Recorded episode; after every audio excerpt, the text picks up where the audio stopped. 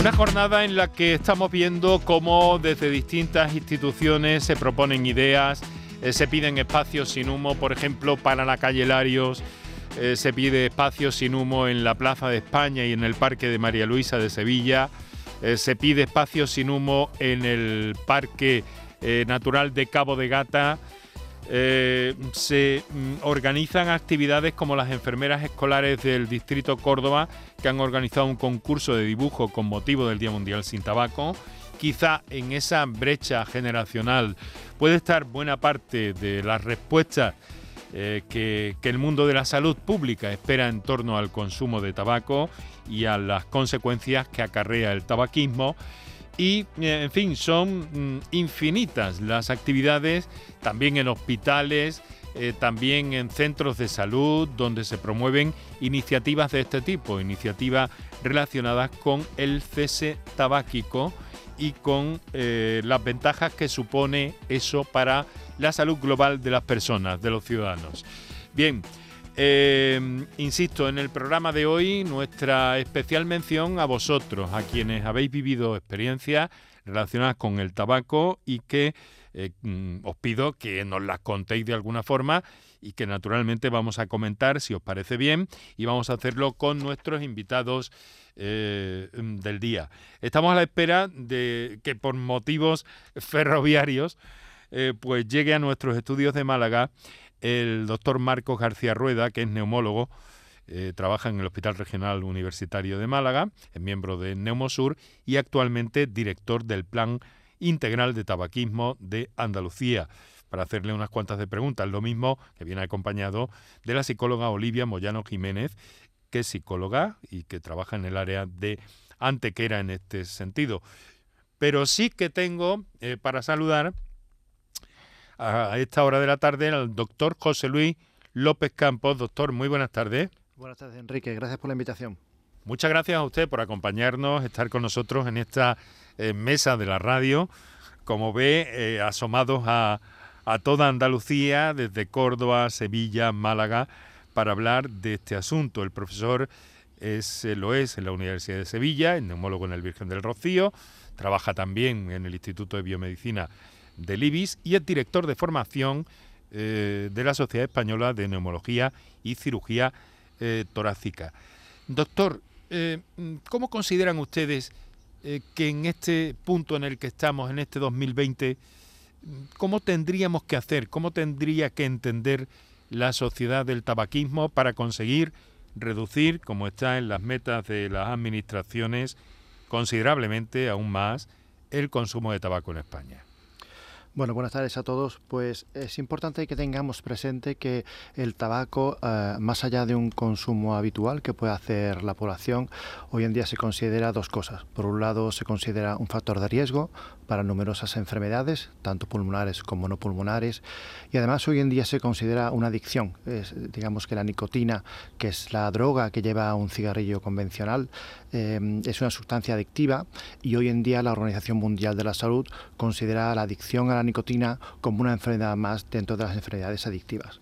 Ha dicho que causa em, complicaciones en la salud más allá del propio área mm, respiratoria, pero es cierto que el aparato respiratorio es el, primer captador de, de estos problemas, ¿no, doctor? Sin duda, esto es así. El humo del tabaco entra por el pulmón y es el primer órgano afectado, lógicamente.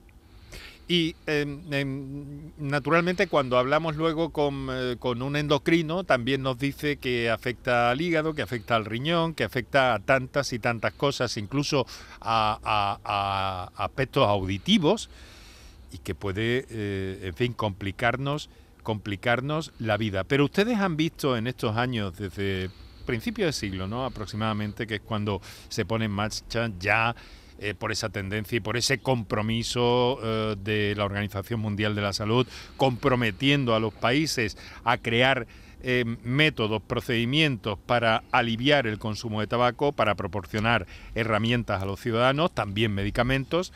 Mm, ¿han cambiado considerablemente las cosas? ¿El tabaco tiene una imagen distinta a la que tenía hace 20 años, considera usted, doctor?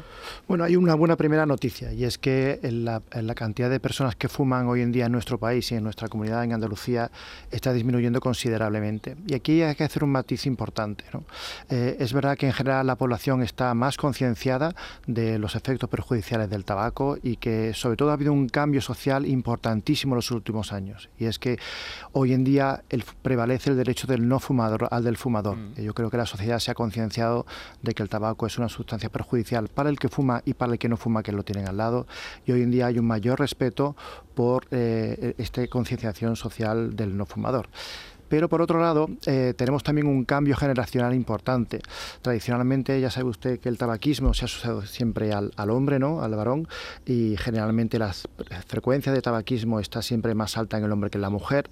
Sin embargo, desafortunadamente, eso está comenzando a cambiar. Y en las últimas encuestas de salud, tanto en Andalucía como en España, eh, en las eh, cortes, en la población más joven, entre 25 y 15 años, ya hay un empate técnico. Ahora son iguales las chicas que los chicos los que están comenzando a fumar y eso debe ser una voz de alarma. Mm.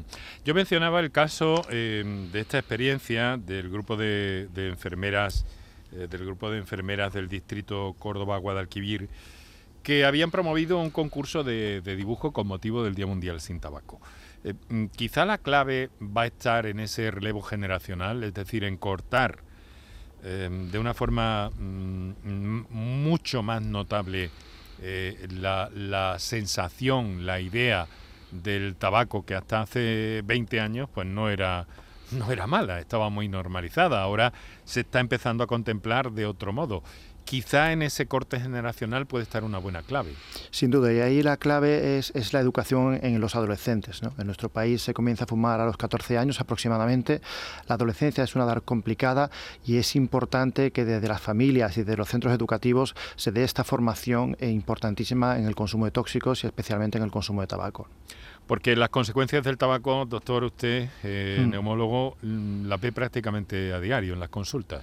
A diario, sí. Eh, como decía anteriormente usted, es rara la enfermedad que no se ve afectada por el consumo de tabaco. En casi cualquier órgano, el ser un fumador activo, el, el haber tenido un contacto con sustancia derivada del tabaco, empeora con mucha frecuencia las enfermedades y, lógicamente, el pulmón es el principal afectado. ¿Y qué hay de la dificultad que tienen algunas personas para, para abandonar el consumo de cigarrillos? El poder adictivo del tabaco en algunas ocasiones es muy potente. Sí, es importante no minusvalorar la potencia que tiene la nicotina como, sustancia adictógena. ¿no? Em, eh, es verdad que hay algunas personas, pocos, que son lo que se llaman usuarios de tabaco, que pueden fumar pocos cigarrillos y controlarlo, pero la gran mayoría de la población eh, son eh, susceptibles a la nicotina y se hacen adictos a la nicotina. Y por lo tanto es muy importante que la gente entienda que es, es una adicción como cualquier otra.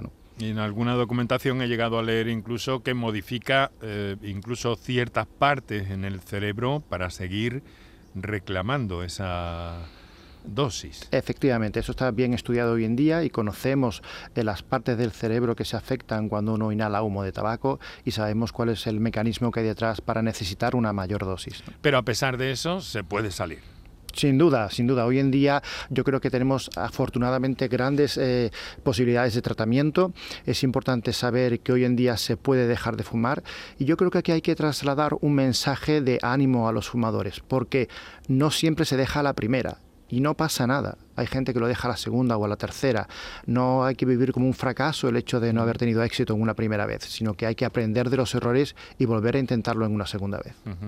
Doctor, ¿hay mecanismos suficientes para ayudar a estas personas?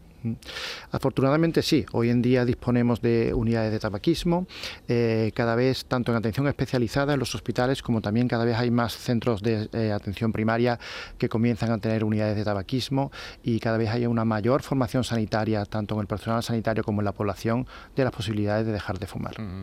Mire, doctor, eh, me comunican en este momento mis compañeros que ya podemos escuchar es un placer para, para, nosotros, por una parte a la psicóloga Olivia Moyano, que nos acompaña desde nuestros estudios en Málaga. Eh, señora Moyano, muy buenas tardes, muchas gracias. Bueno, le escuchamos de momento bajito, que viene acompañada de su jefe de alguna forma, ¿no? Sí, sí, sí. Encantada de estar aquí, de estar con mi jefe y, y, hablar del tema este que es tan importante de hablar, ¿no? Doctor Marcos García Rueda, muy buenas tardes. No escucha, creo. Vaya. ha, ha, sido una irrupción, a lo mejor me he precipitado yo y mis compañeros no tenían a punto todo el, el deseo. Bueno, eh, vamos a hacer una cosa. Eh, le voy a saludar en unos minutos. Ahora vamos a, vamos a recordar a nuestro oyente eh, los teléfonos Ahora. disponibles para intervenir. ¿Me escucha, doctor García Rueda? Sí, perfectamente. Estupendo. Gracias. Muchísimas gracias por hacernos este hueco y además ahí a medias con el tráfico, con un traslado ferroviario. Ha sido una jornada como director del Plan Integral de Tabaquismo de Andalucía eh, que debe estar viviendo muy intensamente, ¿no, doctor? Sí, ha sido una jornada intensa, pero además muy, muy feliz, enormemente feliz por ver todo lo que se está haciendo en Andalucía en el, con el tema del tabaquismo, que es el principal problema de, de mortalidad evitable en nuestra tierra. Vamos a mejor, cree que vamos a mejor, tenemos medios suficientes para seguir eh, con ese plan y conseguir que más y más personas abandonen el consumo de tabaco? Sí, sin duda vamos a mejor y además de, de, manera continua y de manera espectacular. Esta mañana lo comentaba en la Universidad de Sevilla, donde les hemos dado el reconocimiento como espacios libres de humo a las tres universidades públicas de Sevilla. De hecho, mmm, lo son todas las universidades públicas de Andalucía que si a mí me decían hace un tiempo que yo estaría en Sevilla dando ese galardón, que no es más que un gran reconocimiento al trabajo que han realizado esas universidades por el tema del tabaquismo, si a mí me decían hace tiempo que yo estaría haciéndolo, yo diría que dónde tendría que haberlo firmado, porque realmente es espectacular el avance que estamos haciendo. Porque eso se refiere a la propia universidad, a las instalaciones y a los entornos, ¿no? A los espacios universitarios en su conjunto. Eso es, efectivamente. Nosotros en Andalucía iniciamos ya en el año 2010 una, una red que se adhirió a una red que es a, ni, a nivel mundial de, en aquel momento, eh, hospitales libres de humo de tabaco. ¿no? Es una serie de centros que cumplían unas buenas prácticas en relación al tema del tabaquismo, de formación, de protección de la persona no fumadora, etc. Eh, eso se ha ido ampliando a los centros eh, no hospitalarios y posteriormente a lo que son los espacios libres de humo, donde están también las universidades o eh, playas y piscinas de uh -huh. nuestros municipios. ¿no? Playas que están reclamando esa, esa liberalización de, del humo, eh, porque no me gusta llamar prohibición, sino liberalización de, del humo y del consumo de tabaco y que se está llegando a espacios públicos, lo hemos comentado al principio, la calle Lario, la Plaza de España, Parque María Luisa en Sevilla y otros muchos espacios que están reclamando ese espacio sin humo. Doctor, ¿no cree que deberíamos hacer algo en el entorno de los hospitales donde observo mucha colilla? Sí, y, y, de hecho se hace. ¿eh? Ya nuestros hospitales, la gran mayoría de nuestros hospitales pertenecientes a la red toman, toman medidas a este respecto. Lo que pasa que, que no es una cosa sencilla, ¿no? Pensemos que, que son entornos donde, bueno, eh, la vida de las personas se rompe, ¿no? Un ingreso hospitalario pues puede causar estrés tanto para la persona como para su familia y muchas veces eh, es difícil pues darse cuenta un poquito de las normas y todo, ¿no? Con todo yo creo que se está trabajando bastante bien y que, y que todo eso va mejorando muchísimo. ¿eh? Bueno, he estado hablando unos minutos inicialmente en el programa con su colega, el doctor José Luis López Campos, eh, que nos acompaña también desde nuestros estudios en Sevilla. Se conocen ustedes, ¿verdad? Sí, perfectamente. A José Luis lo conozco y lo admiro prácticamente desde que éramos residentes de primer año. Igualmente, es mutuo. Y hemos querido invitar también a Olivia Moyano, que apenas hemos escuchado, pero que ahora inmediatamente vamos a entrar en, en, en cuestiones. ¿no? Eh, vamos a hacer unos minutos para recordar a nuestros oyentes los teléfonos para participar y unos consejos de nuestros anunciantes también del programa. Pero Olivia, eh, el factor sí. psicológico es clave en el proceso de deshabituación. ¿Por qué es tan importante esto? Absolutamente, porque la, parte psicológica, el comportamiento, que, que, estamos hablando de un hábito, hacer una intervención psicológica es una de las vías principales para, para hacer esa modificación. Cuando hablamos de, de, un problema de salud como es este, que tiene que ver con el hábito, estamos hablando de comportamiento y esto, pues a través de la psicología se consigue mucho porque la persona pues presenta eh, conductas que no son las adecuadas, emociones y em, pensamientos, creencias que si son modificadas pues va, a llegar a, a, su objetivo, ¿no? Y es el de la salud siempre y con ello trabajamos. Bueno, pues vamos a, vamos a esos minutos de publicidad de nuestros anunciantes. Muchas gracias, doctor Marcos García Rueda. Muchas gracias, doctor José Luis López Campos. Muchas gracias, Olivia Moyano.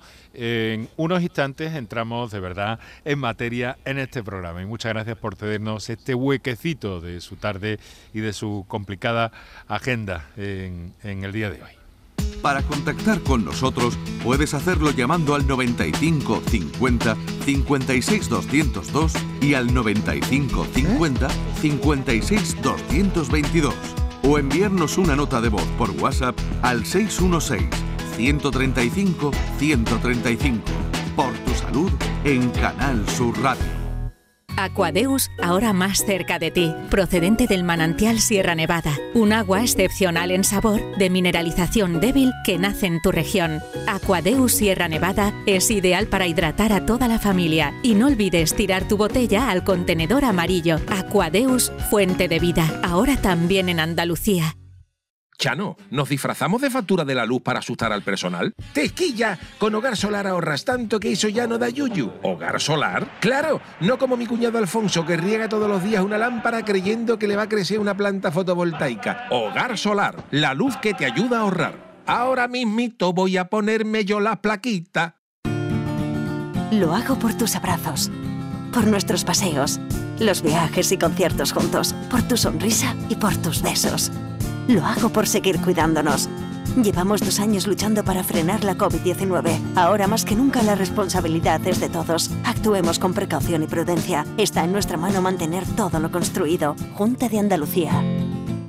Es el momento de ahorrar hasta un 70% en tu factura de luz. Este mes de mayo Social Energy presenta grandes descuentos en instalaciones premium en Face, con 25 años de garantía. Atrapa el sol con Social Energy y aprovecha las subvenciones. 955-441-111 o socialenergy.es. La revolución solar es Social Energy. Mano de santo limpia la ropa, mano de santo limpiar salón, mano de santo y en la cocina, en el coche, en el watercloak, mano de santo para el hotel, mano de santo para el taller, mano de santo te cuida, mano de santo te alegra la vida, mano de santo, mano de santo, ponte a bailar y no limpies tanto, mano de santo, mano de santo, ponte a bailar y no limpies tanto. Seguramente el mejor desengrasante del mundo, pruébalo. No te podías imaginar ver a tu artista favorito tan cerca. Solo en Concert Music Festival puedes hacer que esto ocurra. Black Eyed Peas en concierto en Concert Music Festival el 3 de agosto. Entradas a la venta en Ticketmaster. Vive una experiencia única. Black Eyed Peas en Concert Music Festival, Chiclana de la Frontera, 3 de agosto. Patrocinan Cruzcampo y Sueps, patrocinador principal Lenovo. El 19 de junio de 2022 son las elecciones al Parlamento de Andalucía. Aunque vivas lejos de tu pueblo, de tu tierra, de tu ciudad, nada te impide votar. Sigue las instrucciones de la Oficina del Censo Electoral. Si estás inscrito en el CERA, puedes cumplimentar el impreso de solicitud que encontrarás en www.exteriores.gov.es. Remítelo hasta el 21 de mayo a la Oficina del Censo Electoral y te enviarán la documentación para votar. Ahora puedes optar por depositar tu voto en la oficina o sección consular del 15 al 17 de junio o enviárselo por correo certificado hasta el 14 de junio. Para más información consulta www.ine.es o www.exteriores.gov.es. 19 de junio de 2022. Elecciones al Parlamento de Andalucía. Infórmate llamando al teléfono gratuito 919-0622 o entra en eleccionesparlamentoandalucía2022.es. Junta de Andalucía. Este jueves por la noche se inicia la campaña electoral del 19 de junio. Los líderes andaluces comienzan su carrera a la presidencia de la Junta y el Mirador de Andalucía te lo cuenta en directo, con el análisis y la opinión de nuestros expertos. Especial elecciones en el Mirador de Andalucía con Natalia Barnés. Este jueves en la medianoche. Quédate en Canal Sur Radio, la radio de Andalucía. Canal Sur Radio te cuida. Por tu salud con Enrique Jesús Moreno.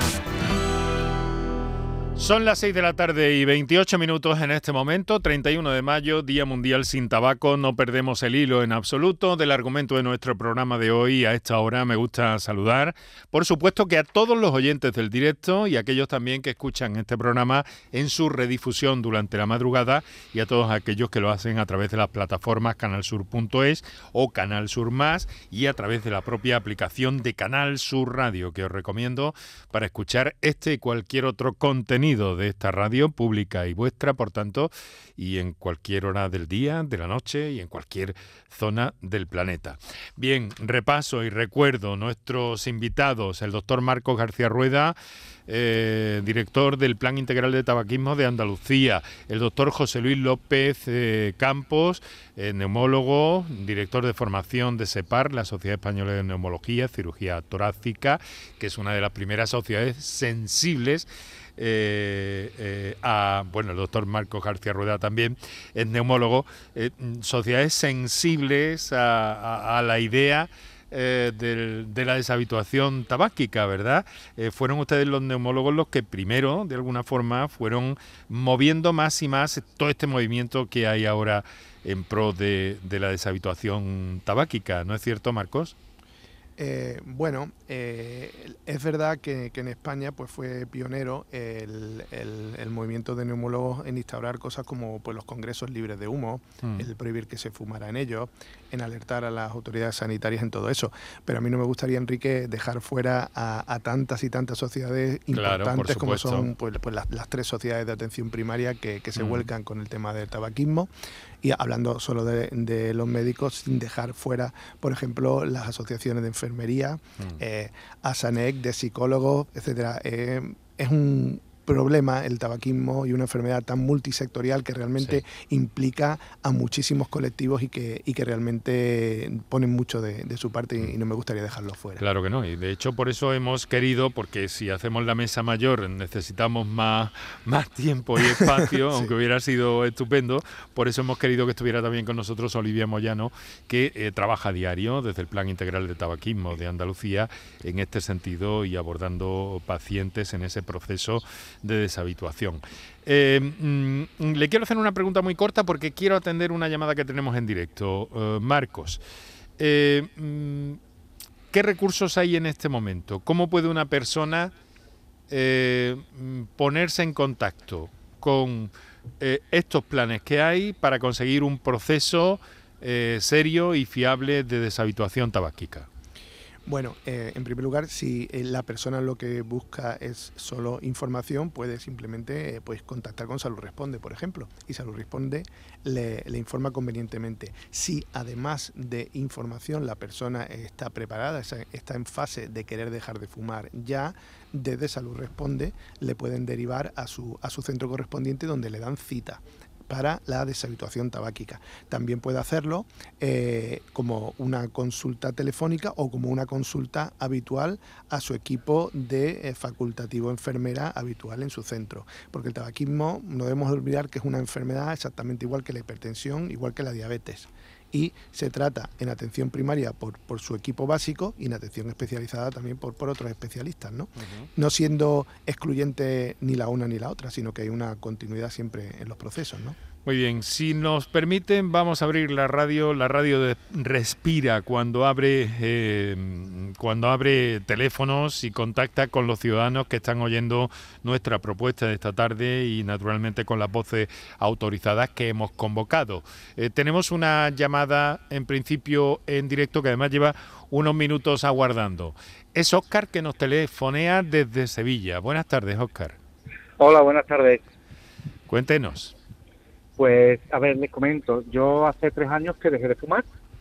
Eh, acudí a, mi médico para que me, echara una mano, porque yo por mis medios pues no podía. Eh, lo intenté mil veces años atrás y, era imposible. Mi médico lo que se echó fue la mano al bolsillo y me dijo, ¿qué te digo yo si yo tengo un paquete de tabaco? No puedo ayudarte porque yo, eso fue lo que me dijo, ¿vale? Eh, que él fumaba y que él tampoco podía, tampoco me echó mucha cuenta, ¿no? Y resulta de que, bueno, informándome, pues se va a tocar poco este tema y me gustaría que se tocara eh, el uso del vape. Hace tres años dejé de fumar y, eché mano del recurso que, bueno que yo veía que, me podía ayudar, que es el vape.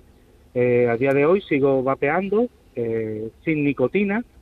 Empecé con bastante nicotina porque yo me fumaba dos paquetes de tabaco diario y, me hacía falta. Eh, no podía por, por mí solo, no podía.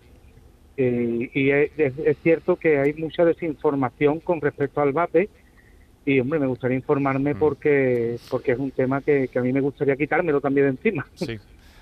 O sea que entonces vamos a ver le voy a trasladar un poco esta inquietud de, de Oscar al doctor eh, López Campos bueno, buenas tardes, Oscar. Pues em, la pregunta que haces es muy relevante porque hoy en día hay grandes dudas ¿no? sobre los beneficios en salud o los perjuicios en salud de, los vapeadores. ¿no? Hay que tener en cuenta que no son dispositivos inocuos, no son dispositivos que no produzcan ningún daño, sino todo lo contrario. Hoy en día, desafortunadamente, sabemos que el pulmón está hecho para respirar aire.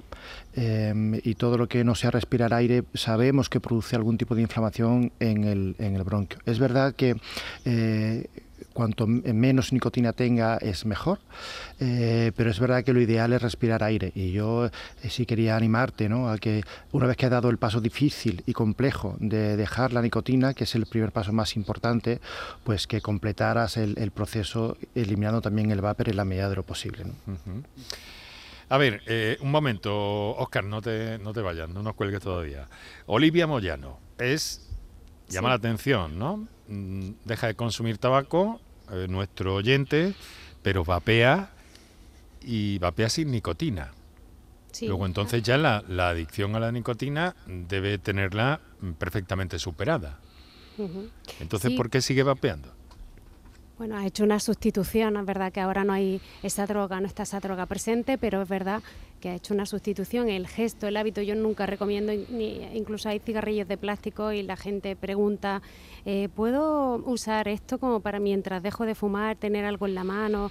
Y yo no lo recomiendo porque el gesto, como hemos dicho antes, que, el, hábito, el, la droga y todo esto tiene que ver con la parte comportamental y psicológica, pues tenemos que alejarnos todo lo posible del gesto porque eso además te, lleva a una posible recaída. Es verdad que en este caso no ha ocurrido, pero, pero él ha hecho una sustitución y sigue siendo de alguna forma dependiente de esa idea del tabaco, pero que, ya no, que no debería estar ya. Entonces habría que hacer un trabajo en este caso para que dejara ahora mismo eh, el vapeo y esa, porque nació sin vapear, nació sin fumar y puede vivir, respirar, dormir, eh, bailar, comer todo sin, sin, ese gesto y sin esa, esa conducta que, como ha dicho el doctor, no, no es beneficiosa. Oscar. Sí. Mm, ahí tiene dos respuestas, dos enfoques. Sí, totalmente, totalmente de acuerdo con todo, ¿no? Es cierto que, bueno, yo antes cuando fumaba, pues con mis hijos no podía salir en bicicleta porque es que me era imposible salir en bicicleta porque es que me asfixiaba. Eh, vamos, es que no podía, era imposible. Eh, desde hace tres años para acá, pues es cierto que hago deportes, salgo con mis hijos en bicicleta, que es totalmente distinto a cuando yo fumaba. Eh, ¿Tengo la adicción del vape?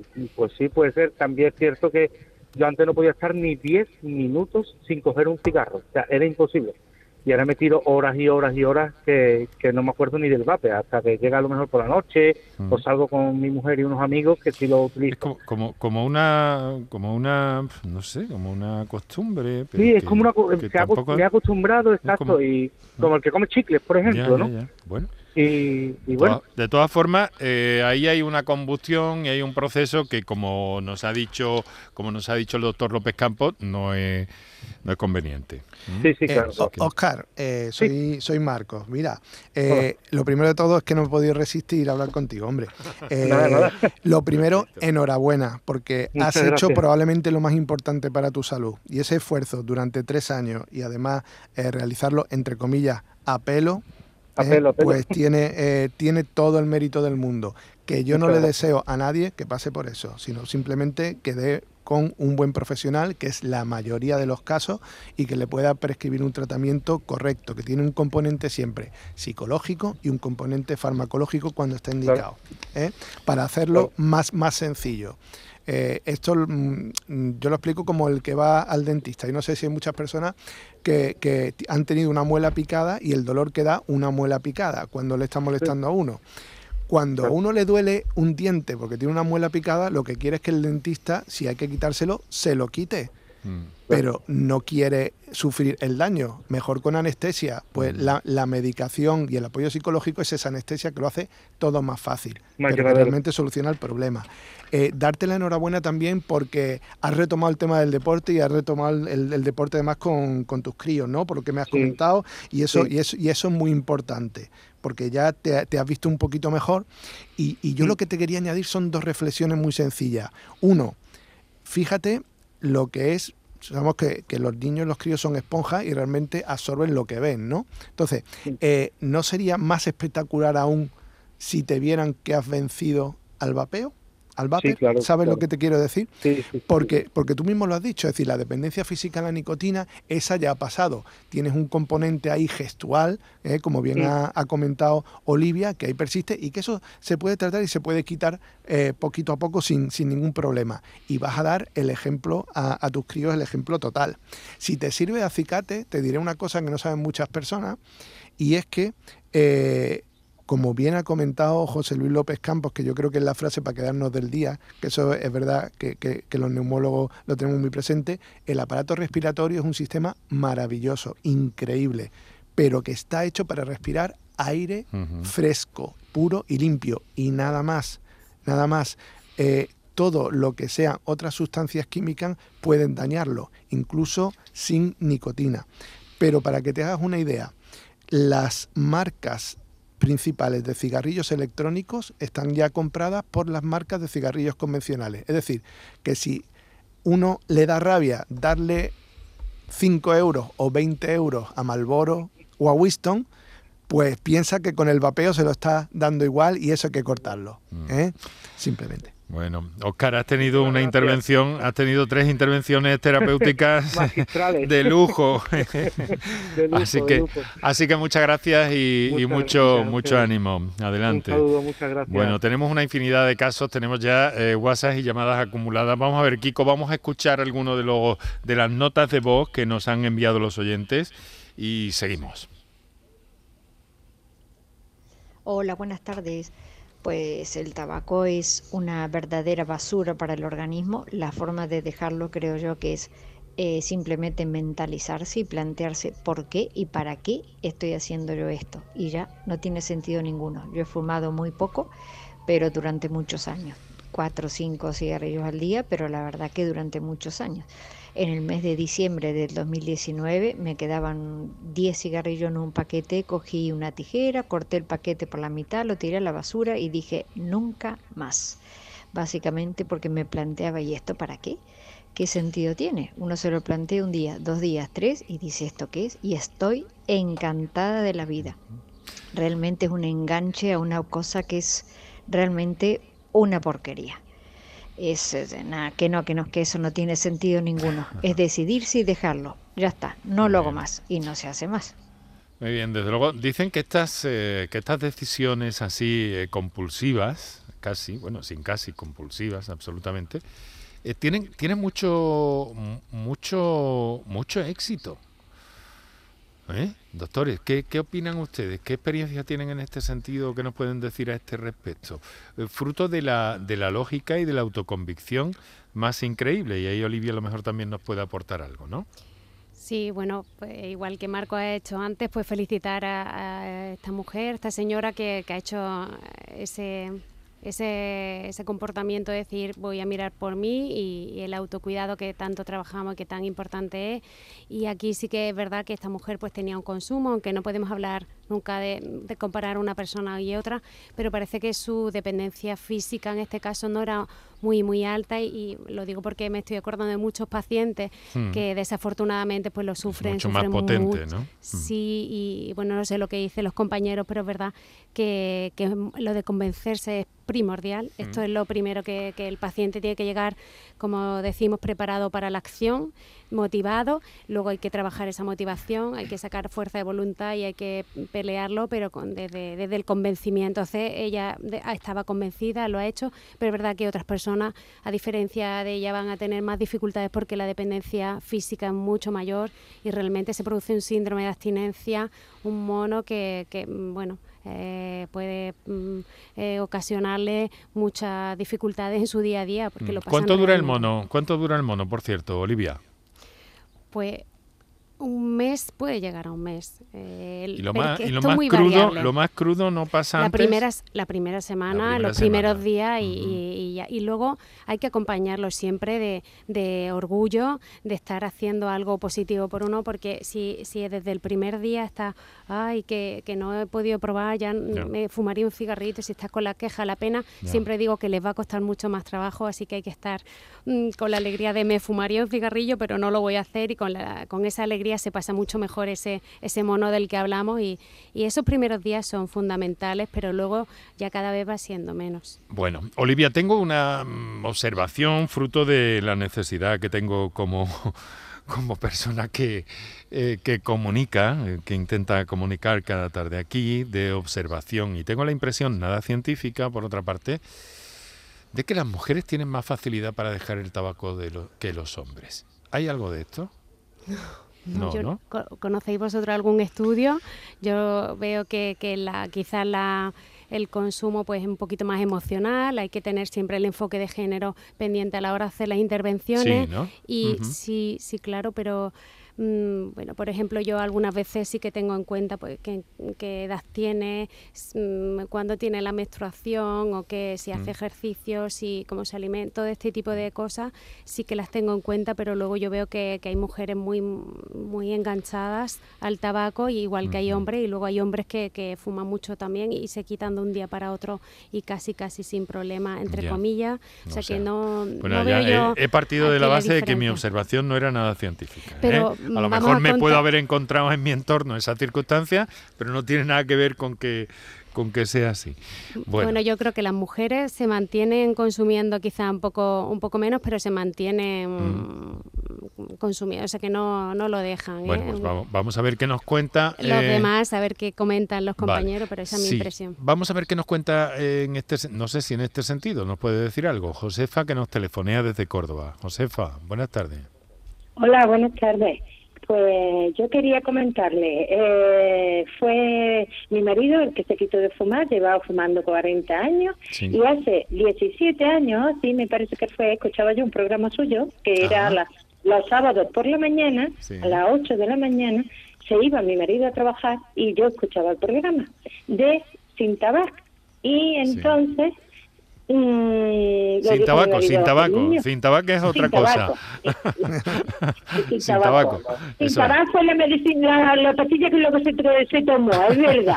Pues, y entonces le dije a mi marido, papi, ¿por qué no te apunta al programa este y, y yo se lo había dicho desde hacía cuarenta y tantos años atrás bueno, desde que él se quitó llevaba 40 años fumando, pero yo se lo había dicho, pues eh, llevamos 44 años casados, pues mire, usted se lo había dicho desde hace 50 años, porque desde que nos conocimos empezó a... Total, que, que en aquel momento, pues no me dijo que no, y fui a Reina Sofía me dieron los papeles, me lo apuntaron y me dijeron, en noviembre viene usted que se tiene que hacer las pruebas.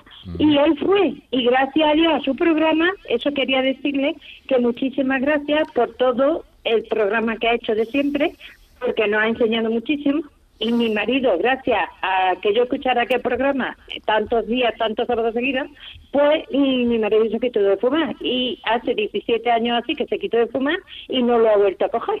Y entonces lo atendió el doctor García Gil, también tuvo mucha paciencia con él y la verdad que, que cuando he escuchado el programa y he visto de qué se trataba, digo, por mi testimonio, que la ayuda de los médicos es muy importante y sobre todo la cabeza, que yo solo decía a mi marido, es que tiene la cabeza muy bien amoblada, ¿cómo puede ser que no te puedas quitar de fumar? Y tenía los niños chiquitos y mi marido fumaba. Y ya le digo, hace 17 años que dejó y no lo voy a bueno, Josefa, pues, Muchas gracias, muchas gracias por manifestarse, por llamarnos, por contarnos esta experiencia. ¿Cómo se llama su marido? Alfredo, y lo tengo aquí Alfredo. Ah, bueno, pues para enviarle, Alfredo, ¿estás ahí? Bueno, pues muchas gracias por vuestra por vuestra llamada, hombre, y me habéis hecho evocar un momento eh, muy interesante de mi vida personal y profesional, desde luego, y que fue una cosa muy refrescante porque además nos fuimos pasando en testimonios y testimonios que se iban concatenando y que tenían un efecto dominó y en aquellos tiempos eh, hubo muchísimas personas que gracias al programa eh, consiguieron abandonar el consumo de tabaco. Incluso doctores, incluso Olivia, eh, tengo todavía guardada una prescripción de un médico de familia en la que le, sugería a su paciente que escuchara el programa y aquello eh, nos llenó a todos los compañeros de, mucha satisfacción. Bueno, Enrique, soy Marcos, te voy a hacer una confesión. ¿Sí? es, ese programa que, tenía una audiencia espectacular, además para la hora que era tan temprana, que tuve la suerte de, una vez eh, aparecer, lo teníamos nosotros también como referencia y los referentes en tabaquismo precisamente para los pacientes. Les damos una serie de fuentes que consideramos adecuadas o fiables a la hora de dejar de fumar y ese programa era una de ellas. Y precisamente el escuchar testimonios de tantas personas ha ayudado a muchísimas, mm. muchísimas personas. ¿eh? Pues muchas gracias, doctor, se lo agradezco mucho, porque yo recuerdo que, en alguna ocasión nos había acompañado. Aquello estuvo en antena desde 2000 hasta 2010, de una forma u otra. Eh, en una segunda fase y luego ya abrimos un poco el espectro a más asuntos relacionados con salud. Bueno, querido Alfredo, que al final no te hemos escuchado, esto es que es que se nos va el tiempo de, de, las manos y es tan bonito además y encima si me pongo yo a charlar también de mis cosas, la más. bueno, pues Josefa, Alfredo, un fuerte abrazo. Igualmente. Gracias, igualmente. Que sigáis muchísimos años más con todo lo que programa que hacéis. Lo estamos intentando, lo estamos intentando. Muchas gracias, muchas gracias. Bueno, hay que ver. Desde luego, e, ese efecto rebote, esa, esa forma, a mí me pareció una, una experiencia, Marcos, absolutamente, bueno, muy interesante profesionalmente para mí, por supuesto, pero al mismo tiempo también eh, tan efectiva. Claro.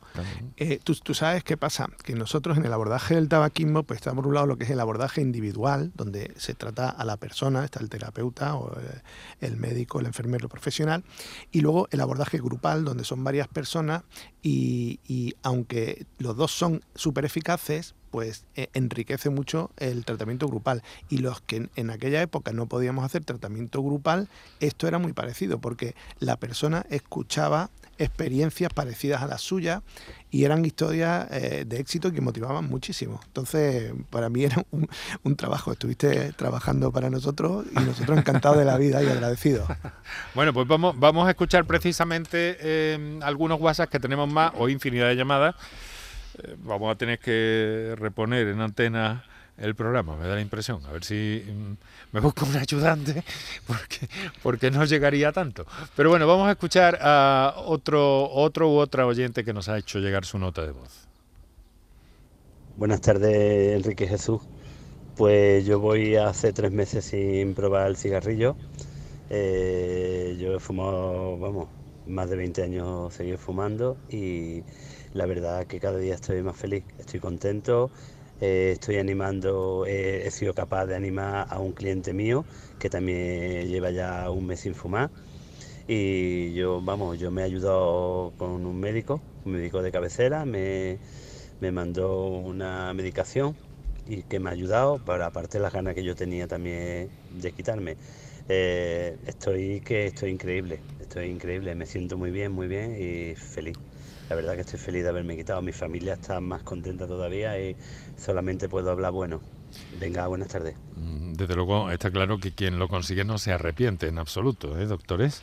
Sí, la verdad es que yo creo que este testimonio, el testimonio de Josefa y el anterior WhatsApp, nos pone de manifiesto una cosa que también es importante, y es que a veces es, importante elegir el momento en el que uno eh, acomete, digamos, una, una, deshabituación de tabaco. Interesante. Es verdad, porque cada uno tenemos nuestro ritmo de vida. Hay gente que con el estrés del trabajo en el día a día le es muy complicado dejar de fumar, ¿no? Hay otra gente que al revés, que con la fiesta, las ferias locales, las navidades, le es muy complicado dejar de fumar, ¿no? Cada uno tiene su ritmo de vida y a veces, ¿no? Como hizo el marido de Josefa o como hizo el primer WhatsApp, es ahora, ¿no? Ahora es el momento, sabiendo que me va a costar, ahora es un buen momento, ¿no? Y, hay que aprovechar, coger ese tren, aprovechar ese momento y comenzar un programa de deshabituación porque tiene una alta probabilidad de tener éxito. Mm.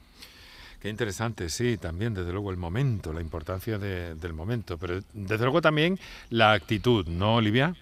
Es decir, hay que porque hay personas que no quieren dejar de fumar. Claro, muchas. Muchas. Eh, realmente, por eso hemos comentado antes que la persona que a la que ayudamos normalmente ya está en una fase de preparación para la acción. Eh, no quiere decir que por eso ya lo vaya a dejar, pero está ya bastante, bastante madura su idea y entonces pues esa, esa actitud y esa, ese desgaste ya, porque los pacientes fumadores pasan mucho tiempo contemplativos y sintiéndose mal con ellos mismos y culpables. Y entonces pues ya llega un momento que quieren parar eso que, aunque tengan mucho estrés y demás, se deciden. Y desde aquí yo creo que antes el doctor López lo ha comentado, que, pasan por muchos intentos o que hay que decir que todos los intentos que hacen aumentan las probabilidades de éxito, con lo cual hay que estar insistiendo muchas veces y, y la idea es que la actitud como, como decía, que es fundamental porque de ahí te agarras bien fuerte y puedes conseguir cosas estupendas. Estamos, estamos agotando nuestros últimos minutos. Nos gustaría seguir, pero la actualidad está de una forma que es imposible pedirle a mi compañera Natalia Barnés que nos deje unos minutos. Pero bueno, insistiremos sobre, sobre el tema, desde luego. Pero vamos a ver. Eh, nos queda muy poquito, muy poquito. Vamos a intentar escuchar un WhatsApp y, luego les pido una ronda final a ver si es posible, si nos llega el, tiempo. Vamos, compañeros, con, ese audio. Buenas tardes, Rafael desde Málaga. Un saludo para todos, escucho todas las tardes, siempre muy, muy interesante. Pues yo mm, lo único positivo que pude sacar del COVID es que dejé de fumar, porque tuve un gran resfriado y unos grandes síntomas y muchísimo tiempo con fiebre y molestia, y tuve problemas de pulmones y de todo. Y, es que fue desde que empecé con el COVID hasta un mes y medio, dos meses sin fumar, gracias a eso, mm, de, no poder fumar, claro, de estar malo. Mm, gracias a eso mm, he dejado, dejé el tabaco, pero vamos, que lo dejé y así sigue, dos años y medio y no quiero saber nada de tabaco. Es más, ojalá le quitaran toda la, sanidad a la gente fumadora, porque es buscarse una cosa que sabes que te está haciendo mal. Venga, un saludo. Adiós. Muchísimas gracias, muchísimas gracias. Desde luego, todos los testimonios son, son así de convincentes, pero además se nota se nota un entusiasmo en, las palabras, ¿no le parece, doctor López Campos, de nuestro oyente? Sí, es bueno, es bueno que la gente esté concienciada y que esté, que entienda la importancia de dejar de fumar y los efectos perjudiciales del tabaco, ¿no? Y toda iniciativa es buena. Eh, vamos cerrando y recapitulando. Olivia, eh, un me atrevería a pedirte con el poco tiempo que tengo una frase motivadora. Yo sé que eso es imposible, pero un empujón a quien esté acariciando la idea de empezar a vivir sin tabaco pues em, que puede conseguirlo, que muchas personas lo consiguen y que, y que intentarlo es, es ganar y es lo más importante, intentar, intentar dejar de fumar es un éxito, la frase. Intentar dejar de fumar es un éxito, solo intentarlo, fíjense, porque ya se ponen de manifiesto muchas cosas positivas y se viene uno arriba también, me permito añadir, Olivia. Eh, doctor Marcos García Rueda, eh, director del Plan Integral de Tabaquismo de Andalucía. Una frase a modo de conclusión en un día como este y para todos los andaluces que nos escuchan. Pues que dejar de fumar es cuidarse uno mismo y cuidar el medio ambiente, sin duda es doble y, la, propuesta es interesante también. Pues lo vamos a dejar aquí con ese mensaje tan contundente y desde luego, eh, doctores, Olivia, sepan que estamos aquí eh, dispuestos siempre a hablar de esto y de aquello, pero desde luego en la medida de lo posible de tabaquismo y desde la tarea que se puede hacer desde el propio plan integral, desde los propios centros de salud y con los médicos de familia, que es como han reseñado nuestros oyentes, muy interesante, muy efectivo también. Muchas gracias por cedernos estos minutos de, de su tiempo a todos y volvemos a encontrarnos, no les quepa duda. Muchas gracias. Muchas gracias. Un, saludo. Muy buenas tardes. Aquí lo dejamos. Mañana hablaremos de otro asunto. Mañana hablaremos del dolor. Aquí con nuestro agradecimiento a Monse Llamas y Sandra Fernández y en la radio que hemos estado Canterla, Martínez, eh, Andrés eh, en Málaga, Iraundegui en realización y Enrique Jesús Moreno que os habló. Encantado. Mañana hablamos del dolor y de cómo gestionarlo y de cómo, si es posible, eliminarlo de nuestras vidas con iniciativas muy interesantes.